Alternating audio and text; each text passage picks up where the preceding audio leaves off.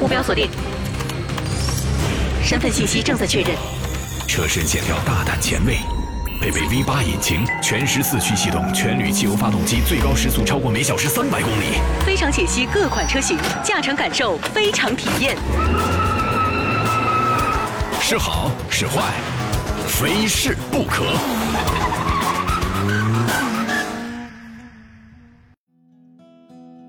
之前我们在北京的华西已经跟大家在静态体验了小鹏 G9 的这样一台车。那么当时呢，老车跟大家也说了，说在静态体验之后呢，感觉小鹏 G9 非常的不错，我们也是非常期待它的动态实际的驾驶感觉。而今天我们就拿到了这一台车型，小鹏 G9 的 Performance 版本。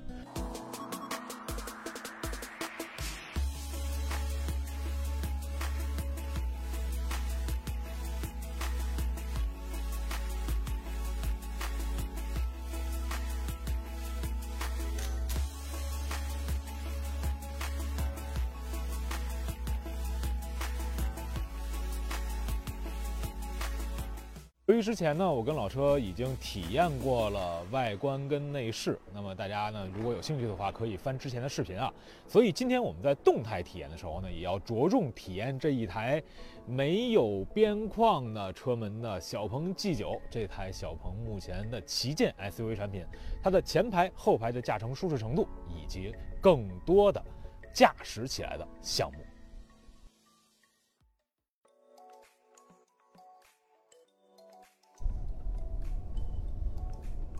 来到小鹏 G9 后排呢，纵使不是最高配的车型，但是我们依旧可以在后排体会到这一台小鹏汽车它最旗舰 SUV 的一些基础的配置。你比如说后排角度可调，官方可以提到从二十七度可以调整到三十七度，那么也就有一个相当舒适的一个乘坐的俯仰的这么一个角度，哎，调节还是幅度是非常非常大的。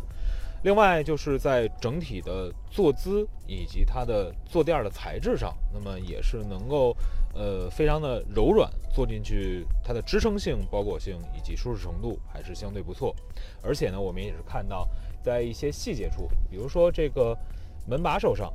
它也是使用了很多软性的包覆，所以作为一台呃小鹏自己的旗舰的 SUV 产品，那么从目前材质上。至少从后排的一种乘坐感受上，我觉得可以打一个比较高的分数。你好，小 P，把副驾驶座椅往前调调。你看，这个就是 G9 在整个的语音识别语义上的一个能力，不管是你坐在前排还是在后排，它的识别的准确度是非常高的。其实，在去年我们体验小鹏 P5 的时候，当时就给我们一个非常明显的感觉，就是小鹏的车型，它很趋向于油车的一些设定，比如说这个油门踏板的跟脚程度啊，包括它的这个转向的灵活程度，或者说是它的沉稳程度，以及整车开起来的这样的一个整体的感觉，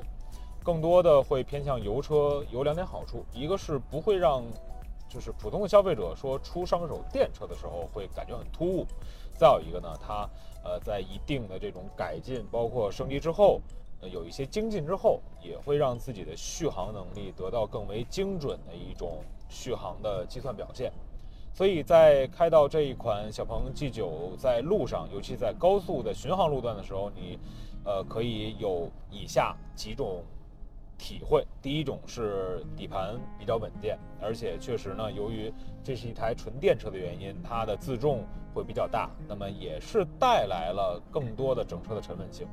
而且再加上这台车型在前面上午讲解的时候为我们提供了像什么双腔的空气悬架呀，呃，或者说是整体的前双叉臂后多连杆的这种呃悬架形式。也能去保证操控性的同时，提高在舒适驾驶模式下的一个乘坐的舒适性。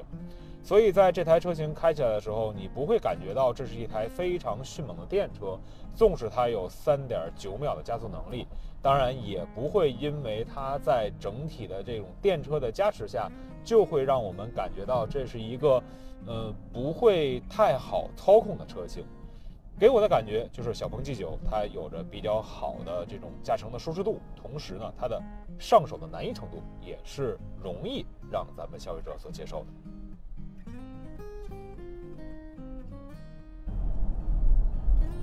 那么在小鹏 G9 上呢，我们看到了很多种的驾驶模式选择：标准、舒适、运动、脱困、弹射以及极客。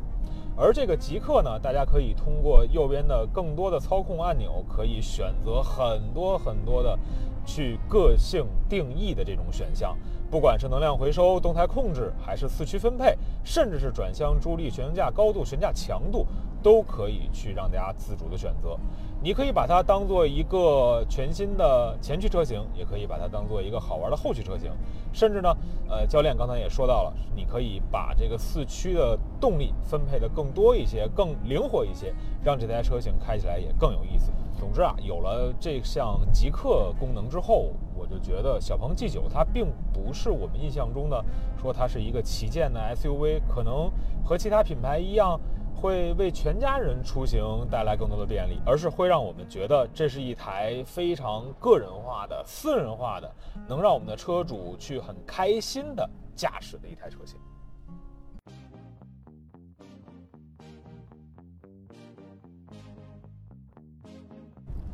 刚才咱们回程的时候已经提到了三点九秒的加速能力，但一般的城市道路是绝不可能让我们去体现的。但是在这个空旷且封闭的场地上，我们就可以尽情的去踩一踩，看看三点九秒的加速到底是什么样子。走，整车最大功率四百零五千瓦，零点一五秒就迸发出七百一十七牛米的最大扭矩，这三点九秒的零百加速，还真的让人挺上头的。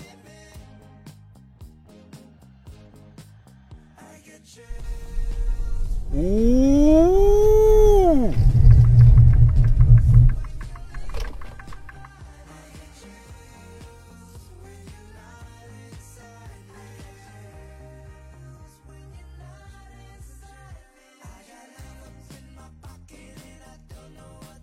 后排也坐了，前排小鹏 G 九咱们也开了，这一键成床的功能呢，说什么也得再试一下了。这不，一键成床来了，咱本期节目也要结束了，我们下期节目再会喽，拜拜。